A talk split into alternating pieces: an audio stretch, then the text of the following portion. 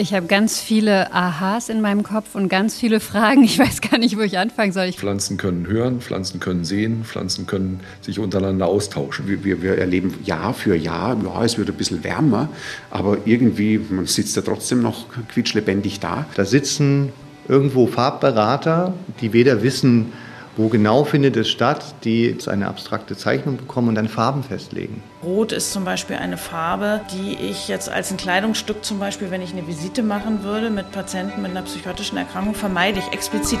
Gedankensprünge. Ganz Ohr für Forschung, Kultur und Gesellschaft.